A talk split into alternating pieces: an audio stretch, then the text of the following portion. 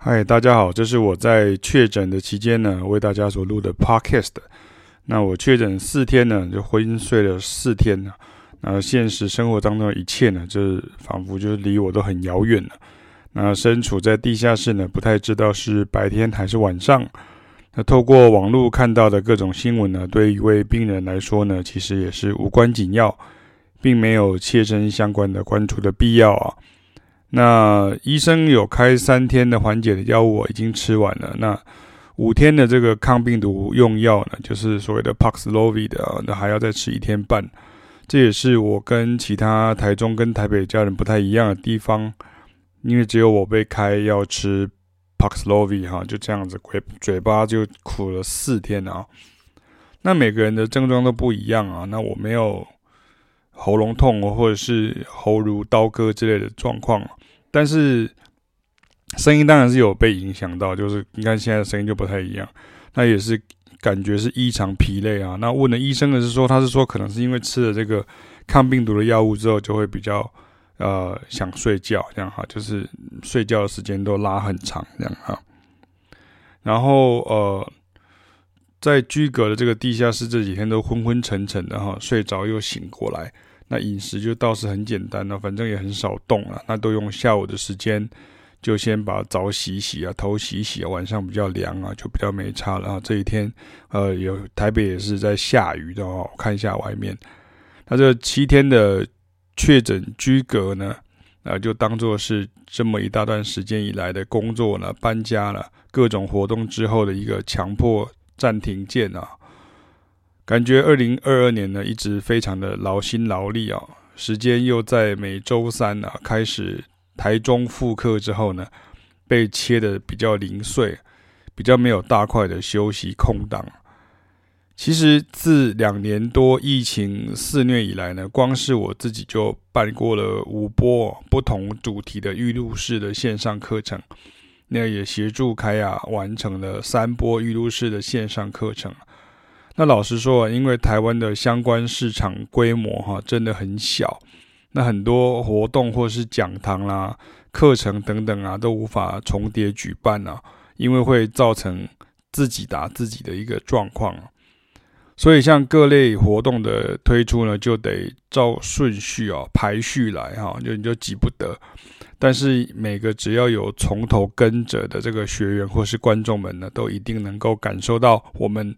用尽全力式的这种教学风格啊，甚至是相关资料的补充。譬如像我现在回头去看到我的网站上面，当我们开始讲这个 Bossa Nova 与巴西音乐的那段时间啊，官网上面的文章写作就都是一系列的这种相关资料补充啊，因为有时候我们都是先写在。Facebook 上面啊，然后再把它整理成这个那官网的这个呃呃 Web Web 档，就是网页版的哈。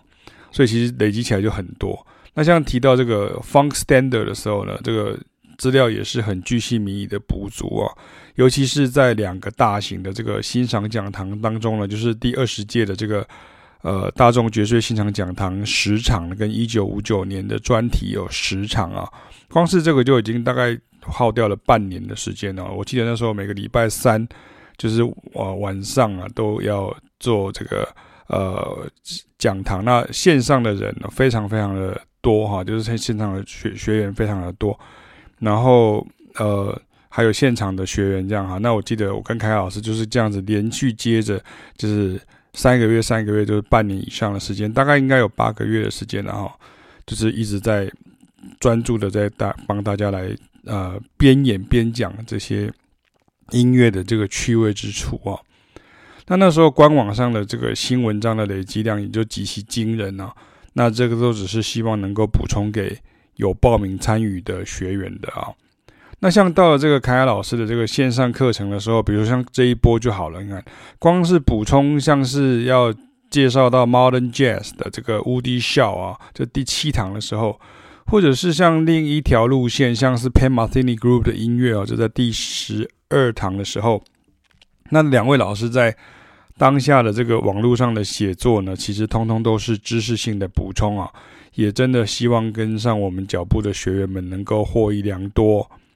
而我们平常平均大概每周呢，都还会在实体课或者是线视讯课上面会遇到一些新的学生啊，大概平均每周都会有一到两个，或者甚至是三到四个，不管是台中或者是台北，或者是在国外，或者是呃就是海外啊，像日本啊，或者是香港啦、那像我之前有一个呃学生也是来自美国啦，拿来来自呃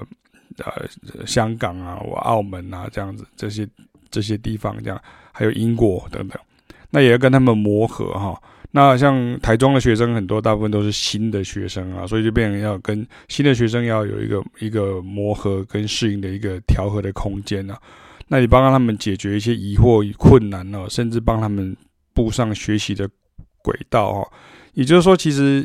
其实这就是老师啊，老师你要一直重复的做很多。呃，一样的事情啊，老师不会觉得，不会自己觉得说，哦，好像很烦的，就一句觉得很无聊这样，然后一直重复做。那因为每就是就好像你今天，呃，一个总会有人上一年级嘛，总会有人上小学一年级，总会有人上国中一年级，总会有人上高中一年级，总会有人上高大学一年级，总会有人是研究所一年级啊。所以就是你就是每次都要，就是对于不知道的学生，你要有给他们极大的耐心跟呃相当的一个的指引，这样哈。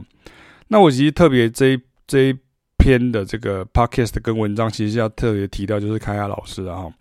那像凯雅老师，他有几个很夸张的这个备课内容啊。第一个就是日韩的流行音乐的分析、归纳与统整啊。因为他有两三个编曲班呢、啊，都要教到这个实战的技法，所以我才会觉得学生们很幸福哦。你你等于是每周在上这个专题工作坊啊。而且是由讲同样语言的专家来帮你跨曲目统整哈，并帮你就是教你这个实作哈。凯老师就一直在整理这些东西，然后一直在想怎么样教给学生这样哈。这是我自己呃，身为生活在同一个屋檐下的人，这样都同一位同样是一位老师，就我看到了这样哈。他几乎花很多很多的时间在这个这这个课程上面啊，然后。这其实跟完全跟台湾现在的流行音乐教育不同的频率哈，我必须老实讲。那可是确实却跟国际同步哈。那我深觉这是任何认真的音乐创作者啊，都该一直学下去的课程了哈。那如果你今天有兴趣的话，也欢迎你能够来报名参加凯老师的课哈。我们自己在隔离当中，还是帮凯老师来招生一下。那第二个凯老师比较夸张的这个备课内容呢，这是这几天我感受很深刻哈。他是。重新回头去审视我们的这个古典音乐的背景啊，把很多我们小时候所谓的小时候，就是我们一起学古典音乐的时候也不懂的这种音乐的作品啊，拿出来分析归纳，并与现代的这个意义做结合啊。也就是说，他可能会去分析很多我们所知道这些曲目啦，因为像凯凯老师就非常强调说，你不能因为你只是学钢琴的，主修钢琴的，你在音乐系里面你是主修钢琴，所以你就不知道这些管弦的乐曲了，或者你不知道这些伟大的古典音乐。作曲家们他们的一些经典的作品，他们可能有的有的是歌剧，有些可能是管弦乐，有些可能是交响乐，有些可能是协奏曲，那有些可能是室内乐的作品啊。那当然像是其他的乐器的呃主修的人，你也可能要知道像钢琴的这个奏鸣曲的协奏曲啊，啊这些里面有很多经典的这些东西。那我们到底在谈论的是什么东西？其实都是我所谓的和声。一个是和弦的连接跟这种作曲的这个技法，然后跟这种呃旋律的这些组合上面呢，那这个东西我觉得我跟呃凯雅呢，就是启明跟凯雅，我们在教这个东西都是呃比较像是西方在像你看看很多外国的 YouTuber 啊，他们他们在介绍，比如说那个那个 Charles Cornell 啦，或者是像 Adam Neely 啊，就他们在介绍，或是像 Open Studio 那个 Adam Manis 啊。呃，他们其实，在介绍的音就比较像是像这样子的感觉，就是说，他你把古典音乐这个东西，把它就是里面的这些东西，你要把它整合过来去使用，让大家知道说，哦，原来这个东西在古典音乐、爵士乐、流行音乐、摇滚音乐、黑人音乐里面，甚至拉丁音乐里面都有这样哈。那呃，其实我我觉得老实话就是说，我觉得现在台湾的这个古典跟流行跟爵士哦。各搞各的这种状况啊，其实很严重啊。就是古典的是古典圈子啊，流行是流行圈的，爵士是爵士圈的了哈。那讲比较难听一点，就是各守城池的。那但是看看你看看这个台湾以外的这个当代音乐教育呢，都是整合式的。而像凯凯老师就一直在做的就是转译哈，他的转译不是只是说我把它整个呃就是呃这从头到尾从头翻译过来，他是变成是把这个重点抓出来，他转译这个古典音乐里的和声跟旋律的这个语言啊，到爵士乐以及相关音乐上来，那这个大家就可以从他自己发表的脸书的状态呢，以及实际上的教学内容就可以窥知一二了。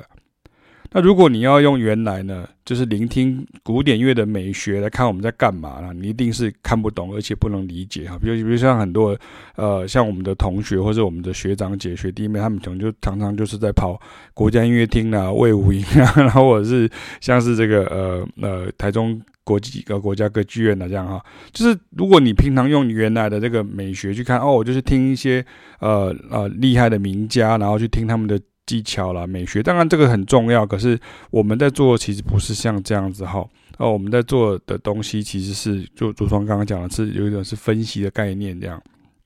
然后整合型的。那当我们都是觉得说，像这种东西很重要哈。像你如果是跟着凯凯老师学习的古典钢琴老师，那我真心也是觉得很幸福哈。因为二十一世纪啊，不管你在教学上面，或者是演奏上，或者是创作上。你都需要的是整合性的音乐知识啊，而不是自以为是的这种分门别类啊。就是我刚刚所提到，就是古典归古典，流行归流行，爵士归爵士，然后拉丁归拉丁这样哈，就是归零高归归零高这样。那别的不说啊，光是我自己确诊这几天呢，就凯凯老师每天还是过来基地哦。然后在楼上啦，因为我在楼下嘛，就是一本一本乐谱，一首一首录，这样我都会听到啊，就是一首一首录音这样子，把它弹边弹，然后就把它转译彩谱，然后把它转写成就是比较可以理解。因为大家都看到五线谱的时候，通常都花掉了哈，你的眼睛就花掉，而且你呃你的这个呃脑子里面大概也没有办法很快的去。呃，能够去把它转化成说，哦，那个就是什么和弦呢？比如说它是什么 G7，然后啊，然后呃，Sharp Nine Flat Thirteen 啊，像这样子的这些东西，或者像比如说像呃 A Minor 啊，Major Seven，或者像呃 F Sharp Seven Sharp Eleven，类似像这样子的和弦。那这些都不是为了要考试啊才要学啊，这我有机会可以跟大家谈谈一下这个事情啊。像之前这个呃呃，就是那个京都局高校来台湾的时候啊，就是很其实很久以前，我的很多学生们他们是老师哦，学校老师，他们就常常会问我这个事情。像我们都跟他讲说，像日本的这个学生，他们的这个呃音乐的程度都相当的高啊。那他们会直接问我一个事情，是说是不是因为他们要考大学的时候，就是就我必必定要考这些东西？其实就是说，其实听起来是有一点点啊。悲哀就是说啊，所以就是你因为因为你要考试，所以你才要学啊。如果不考，那我就不学了。这样好，就是台湾在学习音乐上面来讲，其实都说相相相当的出现这种比较功利的状态哈。第一个是为了考试嘛，那第二个是为了谋生哈，你才会要去学这样哈。那你就为了喜爱去学的这个就就比较呃少见这样。但是如果你对于这种理解或欣赏啦，世界上存在这种更多美好音乐啊，那这个时候我们的这种教法就会有关键性的理解力的提升啊。所以你看，像我们这个书柜上面的这种众多这种厚重的这种古典乐谱哦，或者是甚至像总谱这样，它不是拿来给学生弹的，或是考试的，或是检定用的啊。就像很多老师家里，他们很多乐谱，像我们小时候就是学古典音乐的时候，很多。老师们他们的很多谱其实都是 要给学生弹的，不是给给学生拉的，不是给他们自己演奏过的哈。就像这样，或是他拿来卖给学生的哈。那这些谱，我们自己的谱都是真真切切的历史文献啊，已经应用上的这些呃教材。那我们不只是对待古典音乐这样啊，我们对待爵士乐也是这样啊，对待黑人音乐也是这样，拉丁音乐也是这样啊，流行音乐也是这样哈。那所以，如果你可能会想说，哈，你比如说你是酸民嘛，或者你是单纯就是一个好奇的说，啊，你们是真的知道那么多？你这样哈，你们真的知道那么多？那该不会都是在网络上面自吹自擂的吧？都吹牛吧？这怎么可能真的知道那么多？人怎么可能知道那么多？因为大家都喜欢讲反话嘛，大家都喜欢就是就是唱衰别人嘛，这样哈。可我想跟大家讲说，的的确事实上就是这样哈。我们两个老师不敢说什么都会哈，但是我们只要说我们是会的哈，我们会的就一定是真的会了，而且会很多，而且很会啊。所以当你们要跟我们学习的时候呢，你就要循序渐进啊，你不能好高骛远啊，因为老师会的东西很多，分门别类啊。就很多不同的呃样貌，那你可能有时候会，有时候我们台语讲就会后很，就你会觉得一下子觉得老师好像在讲这个，一下讲老师在讲这个，这样手背范围很广这样哈。可是就是你不能用问的，就是你必须要呃，就是照着主题来走。那像今天我就特别提到说，像凯老师他对于这个呃呃，就是古典音乐的这个部分呢、啊，还有这个。K-pop 跟 J-pop 的部分呢，他都是自己亲自去呃抓歌了，甚至是比如说去听到这个音乐啦。那像古典音乐的话，他就是真的要去听音乐，然后去看到原来的乐谱里面是什么，然后他把它分析，然后再这样子教给学生啊。所以我还是觉得说是特别特别的推荐大家在呃